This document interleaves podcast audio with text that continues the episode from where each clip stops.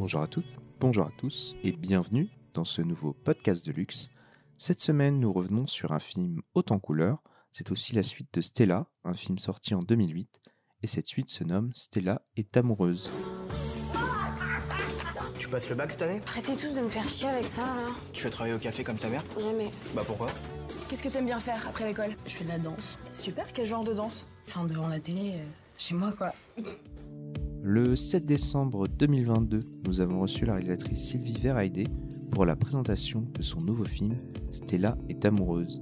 Cette présentation se déroule en deux parties, une première avant le film et une seconde après le film. C'est dans cette seconde partie que l'échange avec le public aura lieu. Je vous laisse découvrir cette première partie. Bonsoir à, à toutes et à tous. Alors, ce qui est amusant avec euh, la bande-annonce que vous venez de voir, donc d'un film qui s'appelle Cet été, été-là, c'est que le projectionniste qui est là-haut a voulu s'amuser euh, en faisant euh, la, correspondance St- Stella, cet été-là. Je sais pas, ça l'amusait beaucoup. Et en même temps, il me l'a dit tout à l'heure, et, en même temps, je trouve ça assez raccord finalement parce que euh, bah, d'abord, vous allez euh, voir Marina Foïs dans le film euh, qu'on va vous présenter maintenant. Et puis aussi, on parle d'enfants qui ont l'âge de Stella, euh, que peut-être cer- certains d'entre vous ont appris à connaître il y a, en- il y a 14 ans maintenant. Euh, et on était, on- nous, on avait été ravis de, de- de sortir ce film ici. Euh, et puis, euh, 14 ans après, donc, on est ravis d'accueillir maintenant la réalisatrice de Stella est amoureuse, Sylvie Verren, mais elle est déjà là sur scène. c'est c'est extraordinaire. Elle était pressée de, de vous rencontrer, donc merci de l'accueillir. Bonsoir. Et, et- et puis, euh, euh, comme il y a ici, euh, donc on, on est ravis tous de vous accueillir, mais il y a ici un, un groupe euh, de jeunes filles qui viennent de- du lycée Fresnel et qui risquent de partir un, un- un peu avant la fin du débat. On s'est dit qu'on on- on prendra un peu de temps pour notamment reparler de Stella, parce que je Mhm. pense que du coup, il n'y a pas beaucoup d'entre vous qui, qui ont vu le, le- le film Mhm. euh, et euh, bah, échanger quel- quelques mots. Alors, euh, Bruno Romy est là, il est, c'est- lui. Bonjour. oui, alors, euh, donc, euh, Stella est amoureuse, c'est comme on peut dire une suite. C'est-à-dire qu'il y a quelques années, j'avais fait un film qui s'appelle Stella, euh, qui était l'histoire d'une petite fille qui grandissait dans un café très populaire et qui rentrait en sixième dans un, un très beau lycée parisien, très bourgeois, etc. Et qui tout d'un coup découvrait le monde, la culture, les livres, le cinéma, etc. Bon, bref, et qui devait s'acclimater. Voilà. Donc, ça, c'était l'histoire de, de Stella. Et c'était, euh, Sylvie, euh, donc le, le- la première- le- le- le- le premier épisode, disons, Ouais, mhm. euh, en 2008. c'est ça. Mais euh, entre-temps, euh, il s'est passé 14 ans. Ouais, j'ai fait d'autres Vous avez fait films. d'autres films. Et puis Stella, elle n'a pas grandi autant. C'est-à-dire qu'elle n'a pas ici Non. 14 ans de plus. Non. Alors, euh, le premier Stella, en fait, le, le- mon envie de le faire avait été déclenchée, c'est un film assez autobiographique, euh, par, le, par le fait que mon fils euh, était au collège, enfin, rentré en sixième, euh, était rentré en sixième dans un très bon lycée parisien. Et euh, moi, j'étais plutôt mauvais élève, et lui, il a fait du latin, du grec, et il allait aux toilettes avec son livre de maths. Voilà. Donc, euh, et donc, ça m'a ramené à ma mère dans des réunions de parents d'élèves, moi dans les réunions de parents d'élèves dans les très bons lycées parisiens. Voilà, donc j'avais envie de faire un film pour, en ce qui concerne Stella, sur le fait qu'on peut être une cancre. J'étais pas une très bonne élève, euh, mais en même temps, le fait d'aller dans un bon lycée et la mixité sociale m'a permis moi de découvrir la culture. Voilà. Et pour celui-là, en fait, je, je pensais pas faire une suite. Et, et en même temps, donc dans celui que vous allez voir, c'est l'année de terminale, c'est l'année du bac. Et l'année du bac, en fait, euh, euh, le personnage principal, c'est là, donc toujours. donc, elle a fait toute sa scolarité dans ce lycée. Et, et en fait, l'année du bac lui, fait, enfin, lui fait prendre conscience qu'elle n'est pas vraiment comme ses copines. Elle n'est plus comme ses parents. Elle n'est pas non plus comme, vraiment comme ses copines, alors qu'elle pensait être comme ses copines. Mais voilà, avec l'enjeu du bac, ses copines, euh, ses parents, on, on pensait à elle. Voilà, enfin, il y a un avenir qui s'appelle Cannes, Hippocane, les grandes écoles, etc. Euh, pour mes parents, le projet c'était enfin, serveuse, puis ensuite, si tout va bien, acheter un café, etc. Été pire. Alors, c'est cinéaste, c'est encore pire que tout ça. Ouais. Bon, bref. Et donc, N'est-ce pas, euh, Bruno? voilà. Et, et donc, euh, et puis donc, euh, vous allez voir, c'est l'année du bac. Bon, je je vous dis pas ce qui se passe, voilà.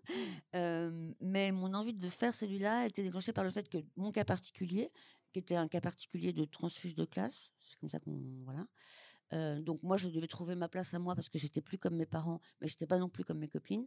Donc je, je devais trouver ma voie. Et, euh, du bac se, se présente, enfin voilà, qu'est-ce qu'on va faire après, l'avenir, ça fait peur, euh, on, tombe amoureuse, les copines, bon bref, tout est remis en question.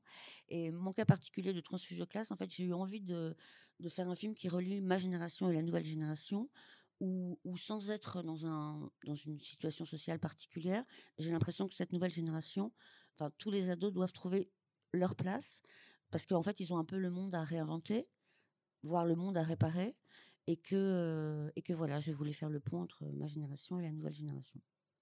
Alors, ce qu'on peut dire aussi euh, Mm. sur le film, sans rien déflorer, Ouais. euh, c'est que on, on retrouve donc tous les personnages, euh, mais euh, qu'ils ne sont pas interprétés toujours par les mêmes personnes, Mhm. ne serait-ce que parce que la, la- la- la petite On Stella. n'avait plus l'âge. euh, oui, puis su- surtout, elle a pas, elle, comme 14 ans se sont passés, Oui. elle- ça correspondait plus. du coup. Voilà. Ouais. effectivement, vous avez trouvé une autre actrice. Et euh, on retrouve Benjamin Biolay, qui est définitivement le, le, le- Le rôle du lui, papa, le, père de Mhm. Stella. Mhm. Et D'ailleurs, c'est in- intéressant quand même de, de parler de. On, on en parlera peut-être tout à l'heure, à moins que vous vouliez en parler maintenant, mais Benjamin Biolay, c'est un film qui a beaucoup compté pour lui, euh, Mhm. Stella, Mhm. puisque euh, a priori, il- il souhaitait pas faire de cinéma. Non. Et en fait, avant Stella, j'avais fait un téléfilm avec lui. Ouais. Et donc, il n'avait jamais tourné. Donc, en fait, il a commencé le cinéma avec moi. Donc, du coup, Et maintenant, il a une euh, filmographie très importante. Oui, oui. Mm. Et c'est vous qui l'avez vraiment euh, Découvert. en- découvert, surtout Non, je rigole. Non, mais, rassuré par rapport au cinéma. Moi, je, je me souviens de ça en 2008. Oui. Euh, Enfin, le- j'a- j'avais, enfin, je l'avais il, donné il aussi. avait, il avait besoin d'être accompagné, en Mm, fait. mm, c'est ça, Et bon, ouais. voilà. Donc, Voilà, il est resté fidèle. exactement. En revanche, la mère a changé. Oui, parce qu'en fait, comme j'ai changé de- d'héroïne, euh, j'ai j'ai bâti mon, mon casting euh, à partir de la nouvelle Stella que j'ai trouvée par casting, enfin voilà. Et, euh, et donc, je voulais trouver une maman qui, enfin, que ça puisse coller en fait, qui, voilà. Et je trouvais que Marina et Flavie qui jouent dans le film, Stella, avaient quelque chose en commun, en fait, un, côté un peu d'oreille comme ça, avec de la tendresse. Et les deux, ça marchait, donc voilà. Et aussi, euh, euh, je voulais aussi rendre hommage à ma maman, qui a beaucoup d'humour. Voilà, a beaucoup de répartie parce qu'elle elle tenait un bar, donc elle- voilà. Et, et Marina a ça aussi. Voilà. D'où le choix de Marina. Donc, euh, est-ce que vous voulez euh, Bah, rajouter quelque chose film, avant? Hein? Oui. Donc, on va vous laisser avec le, le film. Je pense qu'on on- on n'a rien dé- défloré. Là, vous Non, avez encore trop. beaucoup de choses à découvrir. Voilà. Bon, Donc, bah, on vous souhaite bonne une, bonne puis projection et à tout à l'heure. À tout à l'heure. C'est la fin de cette première partie. Le public est en salle et découvre le film Stella. Je vous laisse maintenant découvrir la seconde partie avec les réactions du public et diverses questions sur les choix de réalisation. Donc, on, on va laisser euh, le générique défiler, mais on va commencer avec vous parce qu'il est un peu tard et puis certains d'entre vous doivent euh, partir. Alors, j'ai un micro, donc euh, n'hésitez pas à, à me faire signe si vous souhaitez prendre la parole, poser une question, donner un avis. mais peut-être qu'on va com- commencer tous les deux, Sylvie, Ouais. en parlant de ce personnage. Mhm. Donc, si je me souviens bien de, de Stella, il avait déjà un côté euh, autobiographique. Est-ce que Mhm. le personnage de Stella qu'on voit là Mhm. euh, a, conservé ce côté autobio- autobiogra- autobiographie, pardon, sachant qu'on se situe euh, quand même dans les années 85, 84, ouais. Mhm. euh, mais que vous avez voulu qu'il ait quelque chose de- de- d'un peu et de très contemporain qui, qui puisse s'adresser d'ailleurs aux, jeunes qui sont dans, dans- dans la salle. Oui, enfin, c'est pas ça, c'est que en, en- en- en gros, euh, donc c'est un film autobiographique, c'est-à-dire que les faits sont, voilà, c'est des faits réels. Après, quand on écrit un, scénario, et comme c'est pas mon premier film, ben voilà, on, fait une fiction, ça devient un personnage. Même si les faits sont réels, la manière de les agencer, de créer une dramaturgie, ça devient un scénario. Voilà. Après, pour ce qui est de, de évidemment, c'est un film d'époque et en même temps, c'est un film aussi sur l'adolescence et dans ce que ça peut avoir aussi d'intemporel et d'universel. C'est-à-dire que, euh, par exemple, pour l'époque, euh, moi, je me suis chargée de l'époque. Donc, euh, les costumes, la musique, la déco, le fait qu'ils fument en classe, bon, tout ça, c'est l'époque. C'est l'époque, mais en même temps, pour les actrices, par exemple, je leur répétais pas tous les jours que c'était un film d'époque. Donc, elles se les laissaient au plus près de ce qu'elles ressentaient, elles, sans leur rappeler que c'était un film d'époque. Euh, elles avaient juste comme contrainte, euh, il n'y a pas beaucoup d'improvisation, mais elles, euh, avaient comme contrainte de ne pas rajouter des mots d'aujourd'hui, genre frère, gros, tout ça, elles n'avaient pas le droit. Euh, Ce qui- n'est pas, pas simple. hein. Non, c'est pas simple, non. Oui, parce qu'il faut du coup apprendre les. Et du coup, vous voyez, je, viens de dire du, Du coup, coup, ouais. qui est un- Ouais. une expression de notre époque, époque pardon, Mhm. mais il faut apprendre le dialogue euh, sans Ah, rajouter voilà. effectivement. les- Exactement. Se rajouter voilà, des petits mots, ou, alors si elle, voulait, si elle voulait rajouter des choses, des petits mots, enfin, il fallait vraiment faire attention à ce que ce ne soit pas daté. Euh, voilà. Donc, euh, voilà, donc c'est- c'est. hum, euh, comment dire? Après, ce que je voulais, bon, je parle hein, comme ça, je parle. bon. Après, ce que je voulais, c'est que c'est pas faire un film avec euh, une adulte qui filme en surplomb une adolescente, mais c'était vraiment me retrouver dans la tête d'une adolescente, euh, c'est-à-dire que avec un truc de, de comment dire, de, de l'énergie de l'adolescence, la rapidité de l'adolescence. Enfin voilà, enfin et aussi le truc de de prendre tous les éléments et de sans vraiment faire le tri et avec l'ascenseur émotionnel qu'on a à cet âge-là souvent. C'est-à-dire que le mercredi on est super contente, le mardi c'est la déprime, etc. Et aussi de de ne pas savoir ranger encore vraiment ce qui est important, ce qui n'est pas important, que tout est un peu au même niveau. Enfin, cette espèce de, de- de tourbillon, de confusion, de la découverte de l'amour, de, de la peur de l'avenir, voilà, tout ça. Ah, euh, Mm. pardon. Ouais, vas-y. Non, et, et donc, ce que je disais, vraiment dans sa tête à elle, quoi. Voilà. Alors, ce qui est euh, étonnant, c'est que vous vous dites que c'est quelque chose qui est autobiographique Mhm, puisque tout est réel, mhm. et en, en même temps, euh, vous n'en faites pas spécialement un personnage très Sympathique. sympathique. Mhm. Alors, ça, c'est- ça questionne par rapport à ce que vous pensez de vous-même, finalement. Non, pas du tout. C'est que, en fait, souvent, euh, on a eu beaucoup de récits euh, autobiographiques, enfin, ou de, de parcours initiatiques de jeunes garçons. Voilà, souvent, parce que il y avait beaucoup de réalisateurs garçons. Ou alors, on a eu des récits de jeunes filles, mais faits par des messieurs. C'est-à-dire que euh, la boum, par exemple, c'est Claude Pinoteau, c'est un monsieur, quoi, voilà. Et donc, euh, comme moi, je suis une fille, en fait, je, je- je n'ai pas le côté, euh, je fantasme pas les jeunes filles, enfin les filles. Je n'ai pas de, donc, euh, en fait, c'est surtout que c'est plus. Ça veut dire que par exemple, le groupe des copines, euh, j'avais comme contrainte que dès le début du film, il faut qu'on pense, qu'on ressente qu'elles sont copines. Et j'ai pas toute une introduction pour créer des liens. Enfin, fallait vraiment qu'on ressente un groupe. Et, euh, et, euh, et, ce qui fait qu'elles sont un groupe, en fait, c'est qu'elles peuvent être vachardes entre elles, quoi. C'est qu'elles peuvent sortir des saloperies, enfin, pas des saloperies, mais elles peuvent se faire des blagues, se parler un peu brutalement. Et ça, ça signe vraiment qu'elles sont copines. Et, et le personnage de Stella, c'est pas ni qu'elle est sympathique, ni qu'elle est pas sympathique, c'est qu'elle est pas fantasmée, en fait. Enfin, elle est pas idéalisée comme une jeune fille, etc. Et ses copines l'appellent quand même la punaise. Oui, voilà, parce qu'elle est, elle est. euh, euh, et puis c'est l'adolescence, donc à l'adolescence, des fois, on n'est pas très, euh, euh, très ouvert. Enfin, on est, on est, on a des petits problèmes, donc on les gère comme on peut, quoi. Voilà. J'ai répondu bien ou Oui, non, mais tout à fait. Non, mais de toute façon, vous répondez. euh, Non, non, mais c'est parce que il y a- non, mais c'est vrai parce que souvent euh, c'est vraiment une, une vision fantasmée des jeunes filles et les jeunes filles des fois elles sont pas sympas, elles sont pas souriantes, elles sont pas douces, elles sont pas folles amoureuses d'un mec, mais peut-être le mardi de Pierre, le mercredi. Enfin voilà, il y a, y, a, y a tout ça en fait qui a pas été tellement exploré en fait. Voilà. Et qu'est-ce qui, alors, qu'est-ce qui reste de, de Stella euh, là à 18 ans, de la Stella qu'on a connue quand elle avait euh, 11 ans euh, qu- Qu'est-ce qui a changé dans ce personnage Parce qu'elle reste un, peu mystérieuse. euh, euh, Ben, ce qui a changé, c'est que non, elle n'a pas vraiment changé en fait. C'est que c'est que euh, voilà, à, à, à 11 ans, sa problématique, son monde, c'est ses parents. Euh, Enfin, c'était euh, ses parents, le café, son univers en fait, euh, presque comme un bocal. Et le fait, et elle, elle découvrait un autre monde qui était le lycée. Et là, en fait, elle, elle a un- une sorte de petit cocon. Et puis le, bac va faire qu'il y a d'autres questions qui se posent. Et, elle découvre les boîtes de nuit qui lui amènent aussi un autre- l'ouverture à un autre univers. Et, et pour moi, dans ma, enfin, dans ma tête, c'est comme, en fait, c'est comme un- la boîte de nuit, c'est comme un théâtre où elle peut s'inventer, où, où, elle, où elle se crée un personnage, où elle s'exprime, où elle s'exprime par la danse, etc. Et, c'est un nouveau lieu de culture, en fait.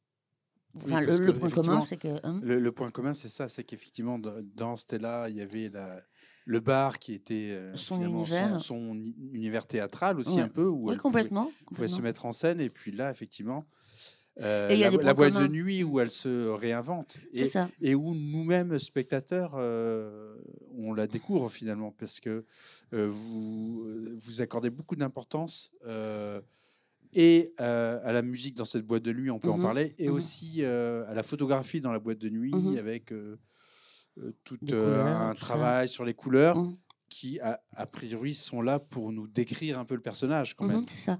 En fait,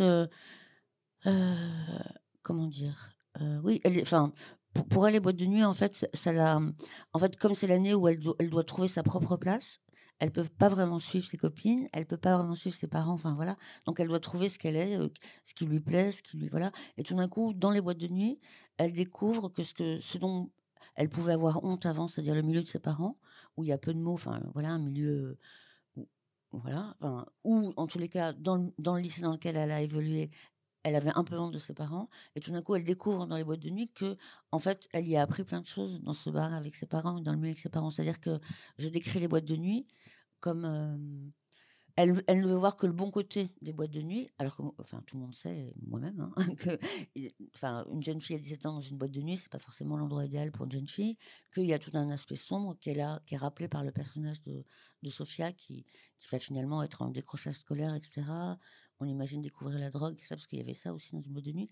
Mais le fait qu'elle a grandi dans un milieu très populaire où elle a vu l'alcool, enfin euh, voilà, tout ça, fait qu'elle n'est pas, elle est pas fascinée par, euh, par le côté sombre de la boîte de nuit, mais plutôt par la lumière en fait.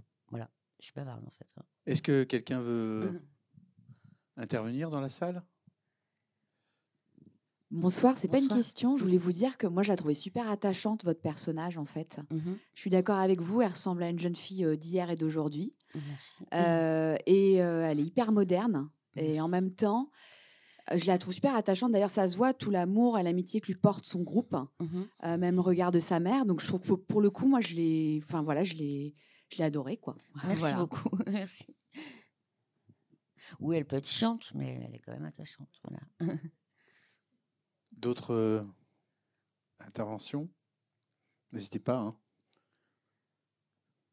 Donc, alors, ça a été tourné réellement dans les, Dans Hmm? Dans les fameux euh, bains douches, voilà. Oui, qui, qui ont été transformés. Euh, C'est-à-dire qu'aujourd'hui, c'est un hôtel lounge un peu chic, etc. Ce qui n'était pas du tout le cas à l'époque. Euh, C'était beaucoup plus grand. Bon, voilà. Donc, j'ai tourné dans les vrais lieux. Euh, j'ai bénéficié d'un truc super, c'est que en fait, j'ai tourné pendant le deuxième confinement.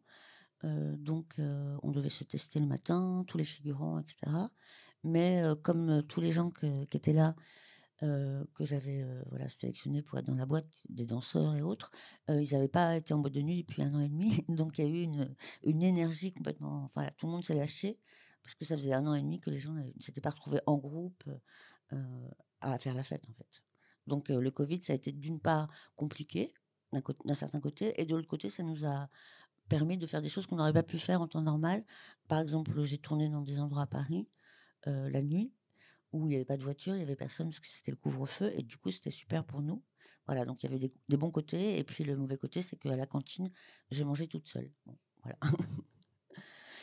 Et dans, et dans le bain douche, justement, il y a Mm. tout ce côté euh, donc qui est réel, de- aquatique, euh, enfin l'eau. Oui, ça, c'est vrai, ça euh, existait, Auquel ouais. vous êtes vraiment euh, attaché en, en lui donnant quelle symbolique en fait? Euh, bah, en fait, comme c'est un peu une rena- enfin, comme un endroit pour renaître, quoi. Enfin, bon, après. euh, Enfin, un truc aquatique. Voilà, après, la boîte de nuit suit un peu l'évolution de Stella. C'est-à-dire que c'est pas une boîte de nuit pour illustrer euh, ou juste pour faire des passages de danse, enfin, pour filmer des passages de danse, bien que j'aime beaucoup la danse. Mais c'est aussi, on, suit son évolution. Donc, elle a peur, elle trouve ça beau, elle tombe amoureuse. Enfin, voilà, c'est.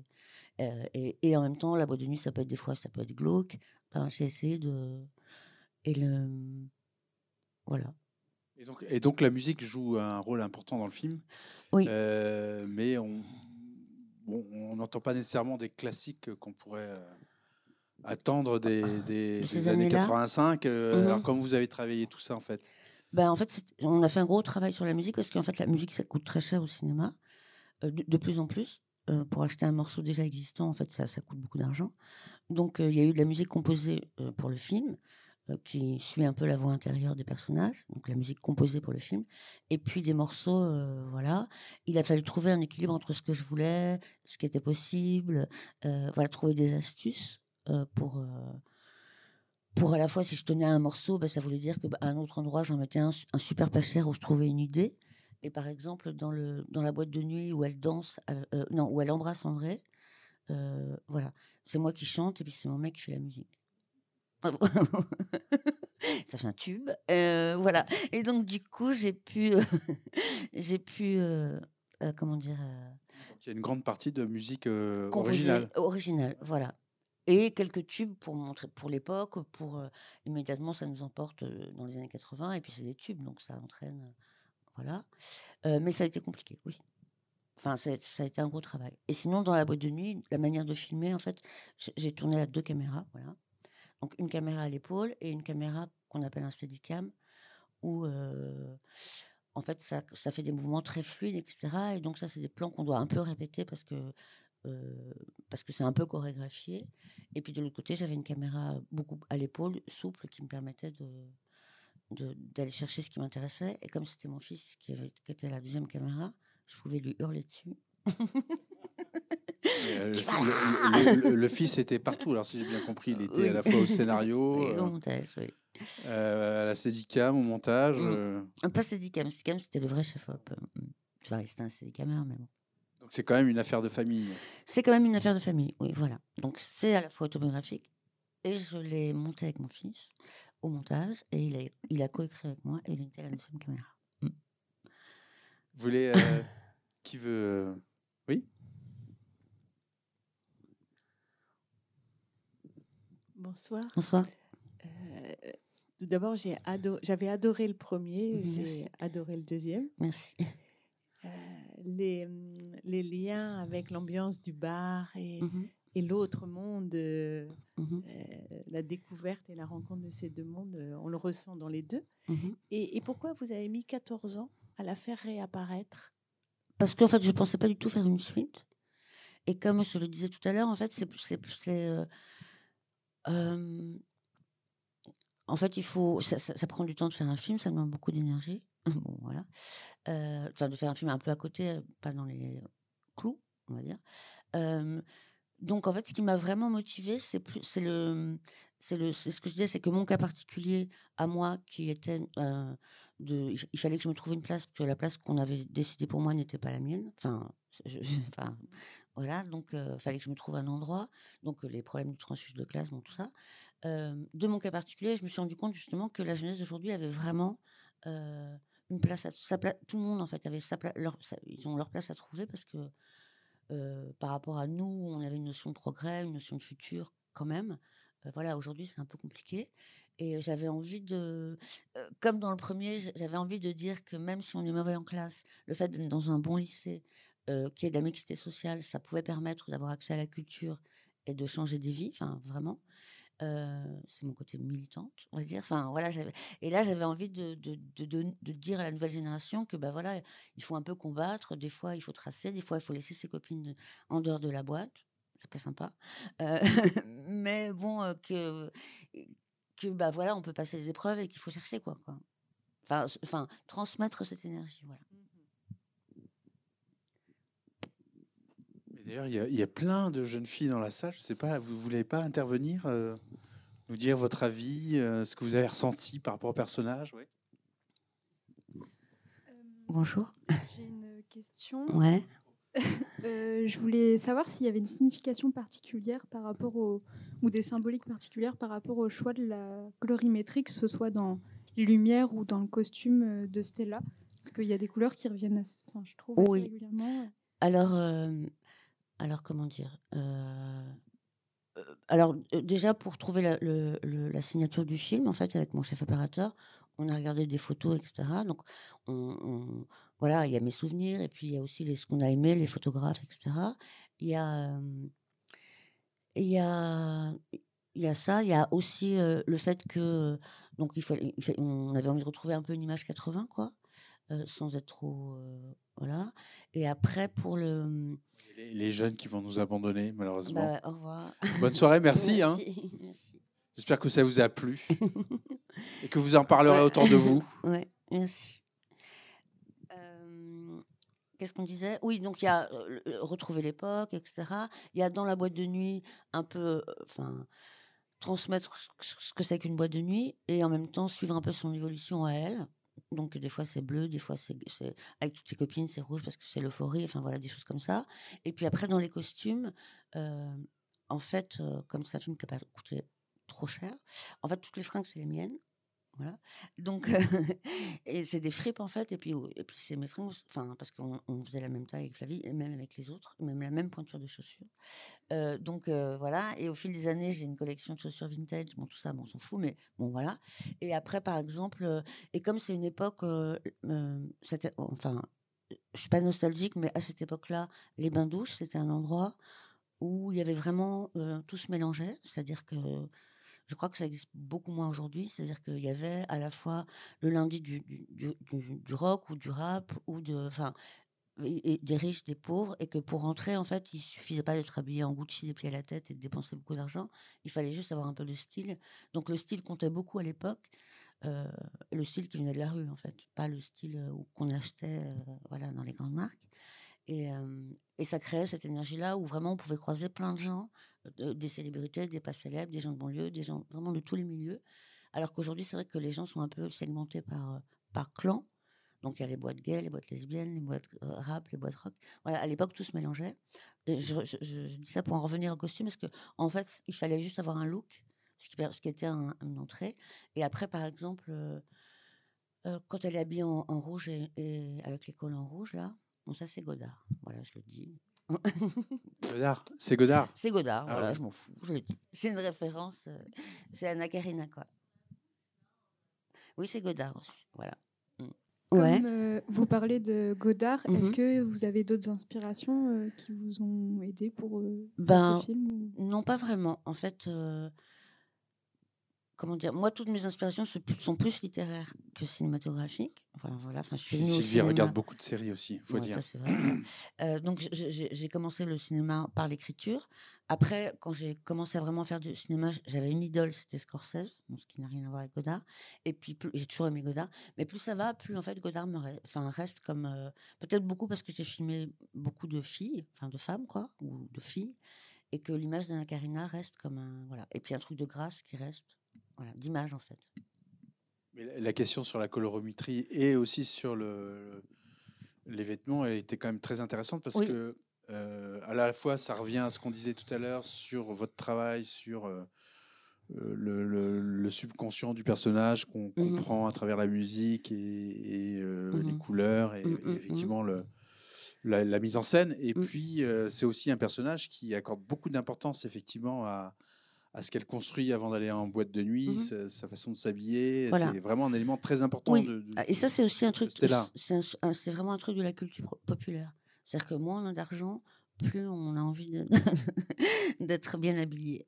Donc c'est un truc vraiment de la culture populaire de la rue en fait. C'est que le- l'apparence et les fringues, enfin la manière d'être au monde, ça passe par euh, même, enfin voilà, c'est c'est un fait. Euh, donc c'était important pour elle le, les, les- fringues, voilà, le style en fait, plus que les fringues. Et puis, euh, et puis il y a aussi le fait que comme c'est un personnage qui qui qui parle pas beaucoup, enfin qui est plutôt enfin taiseux, enfin euh, parce que voilà, elle vient d'un milieu où euh, quand on, enfin les, les grands signes de, tendresse, c'est qu'est-ce que tu veux manger. Enfin, mais qui n'est pas, c'est pas péjoratif, mais voilà, c'est un milieu où on parle pas beaucoup, on s'exprime pas par des phrases, par des mots, et que ses copines, elles ont les mots, elles ont les phrases, et qu'elle au milieu, elle, elle, euh, voilà, elle, elle s'exprime plus par euh, par l'action en fait. Et euh, donc la voix off est là pour, pour, pour être avec elle, avec ce qu'elle pense, mais elle a du mal à, à exprimer ce qu'elle pense euh, avec des mots devant les autres. Donc je sais pas si j'ai Oui, non, mais-. Et est-ce que c'est cette apparence qui. je vais poser une, une question qui va peut-être vous en rappeler, rappeler une autre quand Ouais. vous avez passé le- L'oral. Euh, Est-ce que c'est cette apparence qui séduit Dixon ou euh, c'est euh, autre sa façon de danser ou c'est comment comment Dixon tombe euh, Amoureux. amoureux? Donc André dans le film. Euh, bah, je sais pas. Après, je me dis que, que en fait, ce qui, ce qui caractérise le personnage là de Stella, c'est qu'elle est à la fois ultra trouillarde et téméraire. Donc je pense que comme euh, et qu'elle est un peu à côté, c'est-à-dire que elle va en boîte de nuit, mais elle boit pas d'alcool, elle ne prend pas de drogue. Enfin, elle est un peu à côté, donc peut-être que ça, ça voilà. Et après, ce que je me raconte aussi, c'est que par exemple, euh, bon, Dixon qui joue dans le film danse vraiment extrêmement bien.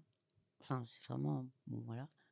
c'est sur où là Et donc, euh, donc vraiment extrêmement. D'ailleurs, vous l'avez trouvé où ce, ce Alors, je enfin, quand j'ai commencé le casting, je me suis rappelé que j'avais vu Dixon, qui est chanteur dans la vie, en fait, euh, dans une émission qui s'appelle La Nouvelle Star, et que je devais regarder parce que je pense parce que Benjamin était ju- jury, je crois, dans cette voilà, et que j'avais trouvé le ben, déjà qu'il avait du talent et qu'il chantait bien, mais qu'il avait un truc de très euh, très délicat et très euh, pudique, enfin un truc de très délicat, voilà, qui m'avait séduit, je me rappelais. Donc je l'ai vu en, en casting et ensuite je suis allée voir son Instagram et j'ai vu qu'il dansait, voilà. Et donc je lui ai fait passer un casting et ça a marché. Et par exemple dans la boîte de nuit, c'est ce que je voulais dire, c'est que que le personnage de, Stella, ça, c'est qu'elle est trouillarde, mais elle, y- va quand même en fait, voilà. Donc ça, je pense que ça peut être séduisant. Et, et par exemple, dans la scène, et Flavie, par exemple, elle a ça dans la vie. Par exemple, dans la scène de, de boîte où ils dansent tous les deux, c'était pas chorégraphié. Donc on a fait une prise où, Dixon faisait attention à ce que Flavie puisse suivre, etc. Et après, je lui ai dit, bah, tu danses pas avec ta grand-mère, vas-y à fond, parce que je sentais qu'il faisait attention à ce qu'elle soit pas en retard ou je sais pas quoi. Et, Flavie, elle a ça dans la vraie vie, hein, le personnage là, mais elle, elle a aussi dans la vraie vie. C'est qu'elle a cet aplomb-là de voir un mec qui danse incroyablement bien devant elle, mais elle cherche pas à danser comme lui. Elle cherche pas à faire semblant qu'elle danse. Enfin voilà, elle juste, elle, euh, elle vit le moment, mais elle est quand même dans la musique et dans la danse. Je sais pas si ça vous. Enfin, vous voyez ce que je veux dire?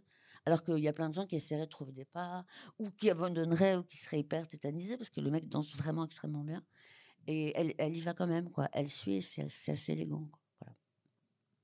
D'autres interventions? Moi, j'aurais juste une. euh, Bah, c'est pas une question, c'est plus une remarque que j'ai Mhm. beaucoup apprécié le fait que hum, on commence, enfin la fin se termine par là où ça a commencé, donc qu'on qu'on revienne du coup au voyage d'Italie, et Mhm, que ça apporte une certaine fraîcheur et on voit en fait l'évolution de Stella euh, par Mhm. rapport au début à la fin. mhm. Je trouvais ça vraiment euh, super. Même si le film est incroyable, euh, j'ai bien aimé le, le fait que ça boucle la fin. D'accord, bah oui. Bah après, je voulais faire une fin ouverte, c'est-à-dire que elle n'a pas tout gagné, elle a pas, voilà, mais mais elle a quand même passé des épreuves, quoi. Puis après, voilà. Oui, parce qu'on ne sait pas si elle est vraiment amoureuse de Dixon, en fait. Est-ce qu'elle l'est vraiment Ah si, amoureuse elle est vraiment, mais Ouais. après, bon, après, il y a la vie, quoi. Il y a la vie, il y a pas l'Italie. Hein? Oui, enfin, Et d'ailleurs, Dixon, c'est un personnage un peu finalement inattendu parce que. euh, on, s'a- on- en fait, on. En dehors des clichés, vous voulez Oui, c'est ça, il est Mm. totalement en dehors des clichés. Enfin, il Mm. danse remarquablement bien, mais on pourrait s'attendre à un autre personnage. Et en, Mhm. en fait, lui-même est un peu bourgeois, euh, Très, très, comme très le, bourgeois, le très reste des cultivé, amis très de, bourgeois, de- ouais, de- mm. ouais, donc c'est. C'est elle la pauvre, en fait. Oui, c'est ça. Alors, C'est- ça c'était volontaire donc de, de créer un Ça, personnage. c'est un peu- autobiographique, vous voyez. Donc, je me suis même pas posé la question. Mais ça tombe bien. D'autres. euh, On peut aussi s'arrêter là. Et puis, Ouais. euh, Sylvie est encore là dans, Dans le couloir. dans, le, dans le hall. Si euh, vous êtes un peu timide, si vous n'osez pas euh, lui parler, elle, elle sera ravie de, de vous accueillir dans le hall. En tout cas, ce qu'on peut rappeler, c'est que le, le film sort le 14, 14 décembre. Mhm. Qu'on remercie beaucoup euh, le distributeur KM- KMBO qui est représenté ce soir. Merci. Ah, Et, euh, eh ben, écoutez, euh, on- oui, Ah, ah, ah, il est, elle est affiche est magnifique, n'est-ce pas? Ah bah ouais. Ah ouais, non mais ça, ça, ça, je, me, je me la réserve l'affiche avec autographe. Là, il faudra. euh, non, là, je pense que malheureusement, peut-être il y a, il y a pas un document à l'entrée euh, qu'on peut, il me semble. hein. On va regarder Ouais, ça. on va On regarder. va regarder ça. Oui. Dans le couloir. Sinon, elle- sinon, Sylvie adore les selfies. Donc, euh, non, mais merci beaucoup à toutes et à tous. Merci. Et puis, euh, Et puis, bon, bah, bonne voilà. fin de soirée. Merci. C'est ainsi que se termine cette rencontre. Retrouvez le film en salle depuis le 14 décembre 2022 et retrouvez-nous sur les réseaux Facebook et Instagram ou bien directement pour une prochaine rencontre luxe en salle.